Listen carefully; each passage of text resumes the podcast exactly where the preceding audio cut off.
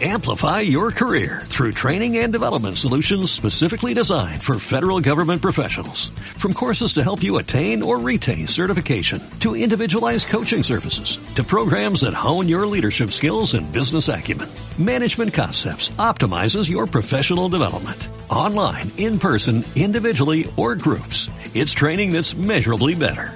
Learn more at managementconcepts.com.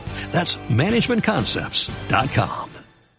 Hola a todo el mundo, bienvenidos y bienvenidas un día más a mi podcast Como si nadie escuchara. Yo soy Cris Blanco y en este espacio hablamos de cosas reales de la vida como si nadie escuchara. ¿Qué tal estáis? Espero que estéis muy bien, un domingo más. Como podéis comprobar, estoy un poquito ronca, así que disculpadme si me notáis la voz un poco peor, pero yo a la mínima que hace un poco de frío, que hablo un poquito más alto o que canto más de la cuenta, me quedo sin voz, pero tengo la voz suficiente para decir unas cuantas cositas en este episodio de hoy, así que no os preocupéis que no os ibais a quedar sin episodio del domingo.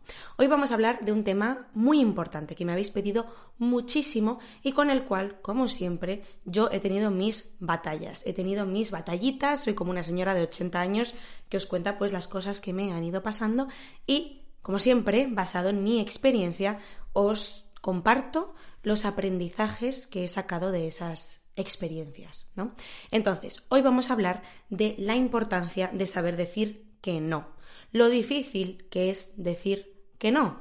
Y es una, es una cuestión que yo no tengo conquistada, por así decirlo. Yo sigo teniendo mucha problemática en saber decir que no, pero creo que he mejorado bastante en los últimos años. Creo que he aprendido o que he adquirido ciertas herramientas que me han permitido eh, decir que no en circunstancias que pues me comprometían a mí, a mi salud mental, a lo que realmente quería hacer, mis amistades, pareja, etc, etc.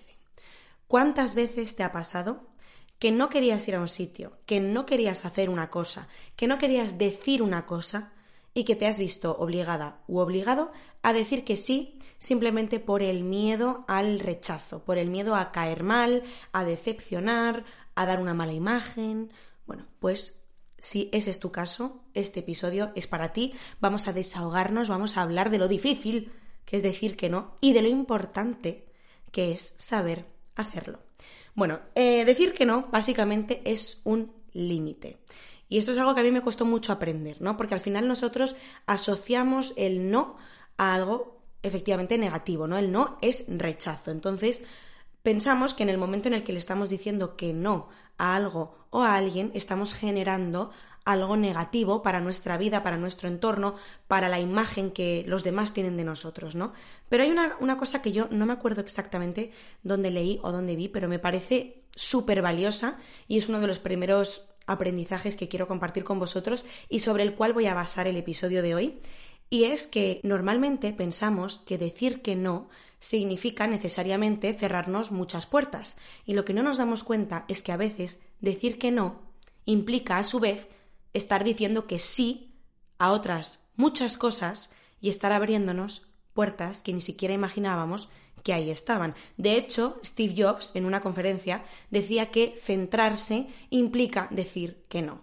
A veces decir que no es la decisión adecuada, aunque nosotros no lo sepamos ver en ese momento, ¿no? Y aquí entra mucho el papel del instinto. También es muy importante diferenciar entre no hacer algo porque tienes ese instinto, esa corazonada de que no debes hacerlo, y no hacer algo porque te da miedo a hacerlo. ¿Qué pasa? Que es que estas dos sensaciones pueden ser muy similares, ¿no? Porque ambas tienden a ser este nudo que tenemos en la garganta o en el estómago que nos dice, ay, no, no, no, no hagas esto.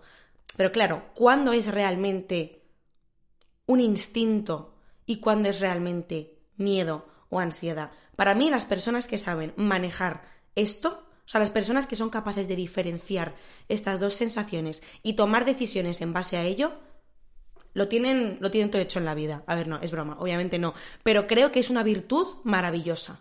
Eh, yo personalmente eso no lo tengo conquistado ni muchísimo menos. A mí personalmente me cuesta muchísimo diferenciar cuando estoy diciendo que no a hacer algo por miedo y cuando estoy diciendo que no hacer algo porque realmente siento que no debo hacerlo, porque mi instinto me dice que no. Y claro, esto es especialmente difícil cuando eres una persona que tiene ansiedad, cuando eres una persona que suele ser miedica, que suele ser miedosa, que suele ponerse muy nerviosa con las cosas, que suele ser muy escéptica o que suele tener mucha precaución con todo, porque claro, dejas de hacer muchas cosas por miedo.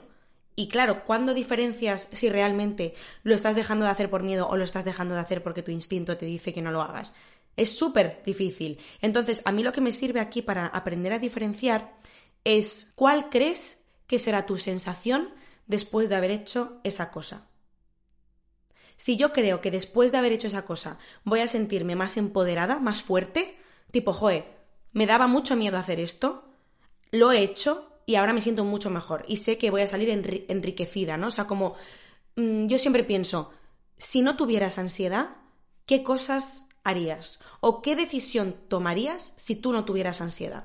¿Me explico? Porque yo ya parto de la base de que sé que tengo ansiedad y que el 90% de las cosas me dan miedo a hacerlas. Y esto es así, o sea, a mí cualquier plan que se salga un poco de mi rutina me estresa, me genera ansiedad, me da miedo, porque no soporto la incertidumbre, tengo que tenerlo todo controlado. Entonces, yo soy muy consciente de que el miedo está ahí siempre en todas mis decisiones. Y por eso siempre intento pensar, si no tuvieras este miedo, si no tuvieras ansiedad, ¿qué harías? ¿Qué es lo que tú, como persona, querrías hacer? ¿Te sentirías bien después de hacer esa cosa? ¿Sentirías que has superado un miedo? ¿Sentirías que has conocido a gente nueva y eso te ha enriquecido? ¿Que has ido a lugares nuevos? ¿O sin embargo sentirías que es algo que no te aporta en absoluto? Y esa es, yo creo, la clave para saber diferenciar entre no hacer algo por miedo y no hacer algo porque realmente no es bueno para ti o no va acorde con tus valores. Y esto es muy importante saber diferenciarlo para saber decir que no. Porque es muy peligroso decir que no a cosas solamente por miedo. Porque cuanto más dices que no y cuanto más evitas situaciones que te generan ansiedad, que te generan miedo, más estás alimentando ese miedo. Estás haciendo, digamos, como al monstruo más grande, lo estás dando de comer. Yo siempre lo pensaba así. Cada vez que evitas una situación que te da miedo, que te da ansiedad, tú le estás dando una galletita al monstruo del pánico, al monstruo de la ansiedad. Estás haciéndolo cada vez más grande y más presente en tu vida. Mientras que si tú te enfrentas a esas circunstancias y les plantas cara, estás demostrándole a ese monstruito del miedo, que a mí siempre me gusta como ponerle ahí como una especie de... Siempre me lo imagino como un monstruito pequeño, gordo, o sea, como grande físicamente pero bajito, y verde. Siempre me lo imagino así, como con dientes, ¿no? Y ese es como, digamos, mi ansiedad. Mi psicóloga siempre me decía, ponle un nombre a ese miedo o a esa vocecita que siempre te está diciendo que no puedes hacer las cosas, que no eres suficiente, que no lo vas a hacer bien. Hay que miedo, hay que ansiedad, porque de esa manera, digamos como que puedes separarte del pensamiento, que es la idea, ¿no? Saber diferenciar entre tu pensamiento y tu miedo y tú como persona. Entonces, ponerle un nombre o, imaginártelo como si fuera un monstruito verde te ayuda a separarte de ese miedo y, por lo tanto, a ser más capaz y más valiente para enfrentarte a las situaciones, porque sabes que eso no eres tú, ¿no? Entonces, bueno, ya veis que me enrollo como una persiana, o sea, ya he perdido el hilo conductor totalmente. El caso que siempre me decía eso, entonces yo, de alguna manera, cada vez más voy aprendiendo a diferenciar entre eh, cuándo es el monstruito este, verde que me está hablando y me está diciendo, uh, qué miedo, no vayas a ese viaje, uh, qué miedo, no vayas a esta cena, uh, qué miedo, no hagas esta presentación, uh, qué miedo, no grabes este vídeo. Aplícalo a, tu vida y a tus circunstancias. Y realmente ese instinto de corazón que te dice, mm, no es el momento. Os voy a poner un ejemplo. El otro día me llegó una solicitud de una especie de editorial, un formato así muy nuevo de editorial de libros, porque querían hacer un libro conmigo. O sea, básicamente querían que yo escribiera un libro a través de su empresa, a través de su plataforma, ¿no? Y tuve una reunión con este señor fantástico, simpatiquísimo, maravilloso. El proyecto es precioso. Muchos de vosotros me decís, Cris, ¿por qué no escribes un libro? Cris, quiero que escribas un libro, me encantaría tenerlo.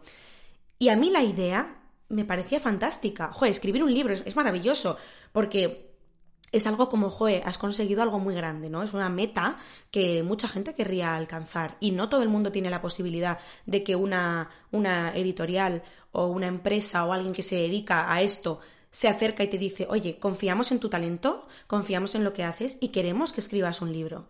O sea, es una cosa como muy importante.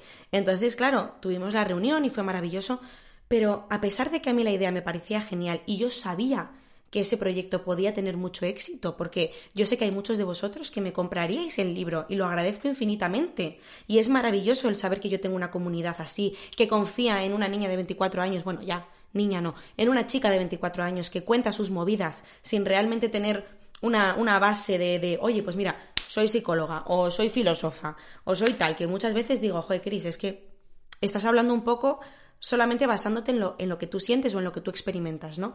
Y me da un poco de miedo porque digo, a ver, no sé, siempre me da miedo como que alguien se me lance encima y me diga, pero si tú no eres psicóloga, ¿por qué estás hablando de estas cosas? Y es como, bueno, porque muchas veces no hace falta ser psicólogo para compartir eh, el dolor o compartir las experiencias o los aprendizajes y ayudar a otra persona. Esto no significa que yo os diga, no, no vayáis al psicólogo, con mi podcast es suficiente. No, lógicamente no. Pero sí que puede ser de ayuda, ¿no? Y quiero ser como esa amiga para vosotros. El caso, que yo sabía que ese proyecto del libro podía tener éxito, pero había algo en mí que no era miedo, que me estaba diciendo, no es el momento. ¿Y sabéis por qué sabía que no era miedo? Porque yo me puse en la situación. Si tú ahora mismo sacas un libro o te pones a escribir el libro, ¿qué sientes? ¿Sientes pánico, sientes miedo, sientes estrés, sientes inseguridades, sientes nervios? ¿O sientes que no es el momento para escribir un libro? ¿Que podrías hacerlo mejor en un futuro? ¿Que tienes otros proyectos antes? Ahí. Y dije, no es el momento.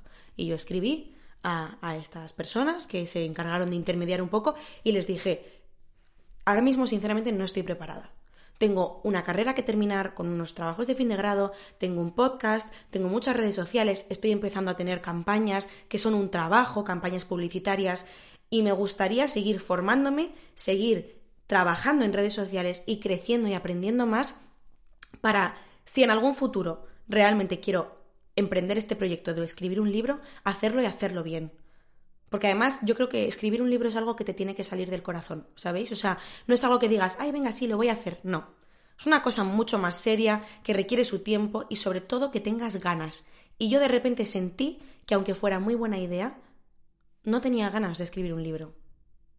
Las ganas que tengo de grabar un podcast y de hablar con vosotros así, face to face o bueno, o pantalla tras pantalla, llámalo X, no las tengo de escribir un libro. Entonces, en ese momento, yo supe que estaba diciendo que no, no por miedo, sino porque mi instinto y mi corazón me estaba diciendo que no era el momento de escribir un libro. Y sé que esa decisión, aunque en un momento dado pienses que decir que no te está cerrando una puerta, en realidad lo que no sabes ver es que se está abriendo otra. Se está abriendo otra, yo sé que se está abriendo otra. ¿Por qué? Porque si igual yo me hubiera puesto a escribir el libro, hubiera dejado de lado hacer un máster, por ejemplo, o implicarme al 100% en el podcast, o implicarme al 100% en terminar la carrera. Imaginaos que yo empiezo a escribir el libro, me descentro totalmente, no soy capaz de terminar los trabajos de fin de grado y no soy capaz de terminar este año la carrera. O sea, en el fondo, entonces por eso me parece tan importante la distinción entre no hacer algo por miedo y no hacerlo por instinto. Vale, muy bien. Entonces, una vez hemos descartado esta parte del miedo, porque el tema del miedo y de la ansiedad es otro episodio de podcast, ¿vale? Ahora vamos a hablar de que realmente a ti no te apetece hacer algo. Tú, como persona, no quieres hacer algo, no quieres ir a un sitio, no quieres hacerle un favor a alguien, no quieres decir una cosa porque no quieres decirla, porque realmente tu instinto te dice, oye, no, esto no es para ti, ¿vale? Insisto, sé que soy súper pesada con estos temas y hablo constantemente de esto, pero creo que muchos de los que me escucháis, la gran mayoría, tenéis, pongamos, entre 15 y 30 años, ¿vale? 35 años. Es una época en la que hay muchos compromisos sociales, o sea, se sale mucho de fiestas, se tiene muchos grupos de amigos, se tiene muchos compromisos, pues eso de eh, mi mejor amiga, el fulanito, el otro, menganito, y tienes esa necesidad de complacer a todo el mundo. Las personas que no saben decir que no son personas que tienen mucho miedo a fallar a los demás, tienen mucho miedo a generar una mala imagen, tienen mucho miedo a decepcionar, tienen miedo a quedarse solos. ¿Qué pasa? Que cuando tú no estás diciendo que no, igual no estás decepcionando al tercero, pero sí que te estás decepcionando a ti. Porque al final decir que no es una manera de protegerse. Y protegernos es muy importante, porque si no eres capaz de protegerte tú a ti mismo, nadie te va a poder proteger. Es infinitamente difícil decir que no, soy perfectamente consciente. A mí me cuesta la vida. Tú puedes ser una buenísima persona, una persona generosa, una persona verdaderamente amable y al mismo tiempo decir que no. Y yo creo que esto es muy importante clarificarlo, porque yo personalmente, cuando digo que no a alguien, automáticamente me siento terriblemente mal. Aunque en el fondo sé que no debo sentirme mal, porque me estoy protegiendo a mí misma y porque yo tengo mis límites, no puedo evitar sentirme mal.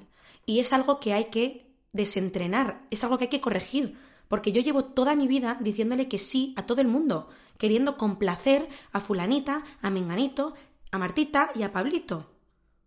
Porque tengo mucho miedo al rechazo, porque tengo mucho miedo a que piensen que soy una mala amiga, que no soy generosa, que soy mala persona. Y me ha costado mucho tiempo aprender que efectivamente tú puedes ser una muy buena persona y saber decir que no. Tú puedes ser una persona muy amable, muy simpática, muy generosa y saber decir que no.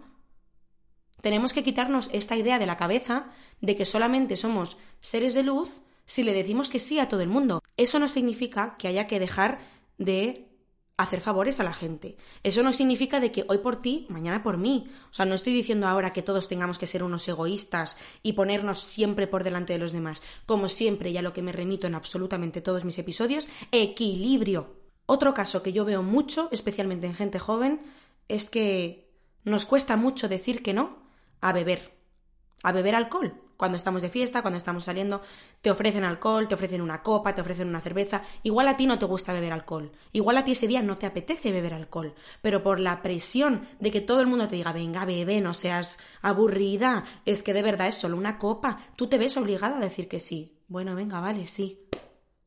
¿Tú te das cuenta de lo que te estás faltando a ti en ese momento? Y sobre todo, tienes que hacer una balanza. ¿Qué es más importante? Lo que esa persona pueda pensar en un momento dado de, joe, Chris ha dicho que no quiere beber. ¿Tú de verdad te crees que esa persona va a estar toda su vida tirada en una esquina pensando, ay Dios mío, Chris ha dicho que no bebe? A esa persona le da igual. Esa persona lo que quiere es que todo el mundo se anime y que todo el mundo beba. Pero si tú no bebes no se va a morir. Sin embargo, sopesa lo, lo, lo feliz o lo segura de ti misma que te sentirías tú si te plantaras y dijeras, Muchas gracias. No me apetece beber. Punto. No tienes que dar más explicaciones. Y esto es una cosa que me enseñó una muy buena amiga mía, que es una persona que yo admiro en este aspecto porque ella sí que sabe decir que no, muy firmemente además, ella tiene muy claro lo que quiere y lo que no quiere. Y si te tiene que decir que no, te va a decir que no, sea su mejor amiga, su prima, su tía o un desconocido. Y yo lo admiro profundamente. Y ella siempre me dice, no hay que dar más explicaciones de las necesarias. Si es no, es no. No quiero hacer esto. Punto. No me viene bien. Punto. Obviamente con amabilidad. No hace falta ser un borde y decir, eh, que no, hombre, vete a la mierda. Pues no. Oye, Cris, ¿te apetece beber una copa? Muchas gracias, no me apetece beber. Venga, tía, bebe, no seas aburrida. Mm, no, es que mañana tengo que estudiar, no, es que tengo que conducir, no. No, no tienes que poner excusas. Tu no es suficiente. Tú no tienes suficiente peso como para que las otras personas respeten tu decisión. Es así de simple, porque además cuantas más excusas das, de alguna manera estás dejando como un huequito abierto a que sigan intentando pinchar e intentando convencerte para que digas que sí, ¿no? Y os voy a decir otra cosa muy importante. Las personas que realmente te quieren y que realmente te respetan van a aceptar tus límites, van a aceptar que tú digas que no a ciertas cosas por tu bien. Ojo, igual no aceptan cuando eres egoísta, pero es que es muy distinto ser egoísta que saber decir que no y poner tus límites. Por eso digo lo del equilibrio. Que de vez en cuando tú hagas favores a gente y que tengas esos actos de generosidad porque son gente que quieres, porque son tus amigos, porque es tu familia y porque ellos muy probablemente lo hayan hecho por ti o lo vayan a hacer por ti en un futuro, es totalmente lógico, normal y perfecto. Pero una cosa es, esa y otra cosa es ser aquí Santa Teresa de Calcuta y querer ir repartiendo eh, a todo el mundo sí, sí, sí, porque ¿sabes qué pasa? Cuando pasas toda tu vida diciendo que sí a lo que todo el mundo quiere que hagas, a la única persona a la que estás diciendo un no rotundo es a ti misma. Saber decir que no y decir que no es un acto de amor propio. Es un acto de protección. Es un acto de darte valor a ti misma y de que los demás entiendan cuáles son tus límites y también entiendan que te valoras y que no te van a poder tirar por tierra o que no van a poder hacer de ti lo que ellos quieran como si fuera su marioneta. Porque si ellos ven que tú te respetas y respetas tus límites, no les queda otra que respetarte a ti también. Entonces, una vez que empiezas a decir que no, con cierta seguridad, ¿no? O con cierta eh, valentía, la gente lo entiende. Y esto es así. El paso para decir que no es muy difícil, cuesta mucho decir que no, porque es como cuando tienes que salir a presentar delante de toda la clase y te da muchísimo miedo. Pero una vez que ya sales ahí arriba y empiezas a hablar y estás en tu salsa y ves que realmente no es para tanto, te genera una satisfacción enorme. Pues lo mismo pasa con decir que no. Una vez aprendes a poner tus límites, a decir que no y a ponerte por delante, de repente se convierte prácticamente como en un vicio. Ya no vas a querer decir que sí a nada que no te apetezca hacer, que no quieras hacer, que no vaya de acuerdo con tus valores. Porque en definitiva, decir que no es ponerte a ti misma o a ti mismo en valor. Y obligar de cierta manera a que los demás te valoren. Yo por aquí no paso. O sea, ya está. Yo si quieres te invito un día a mi casa a cenar, te puedo dejar 20 euros si los necesitas, te puedo acompañar a X sitio, pero si yo soy, por ejemplo, una persona a la que no le gusta beber alcohol, no voy a decirte que sí que me bebo una copa contigo, dos o tres, o que me emborracho contigo, simplemente por complacerte, por no quedar mal, porque me quieras más como amiga. Me gustaría acabar con la reflexión de que cuando estamos diciendo que no a cosas que realmente no queremos hacer o que no van de acuerdo con nuestros valores, estamos diciendo que sí a planes a largo plazo, ¿no? Estamos diciendo que sí a querernos a nosotros mismos, a valorarnos, a respetarnos, a desarrollarnos como persona, ¿no? A, digamos, de alguna manera, como si fuéramos un trozo de arcilla y nos fuéramos moldeando. Estás diciendo que sí a otras muchas cosas. Entonces, a mí, para aprender a decir que no, me sirvió mucho el darme cuenta de que cuando digo que no, a la vez estoy diciendo que sí a otras muchas cosas, como pueden ser mi amor propio, mi autoestima, mis límites, mi persona, mi futuro, mis valores.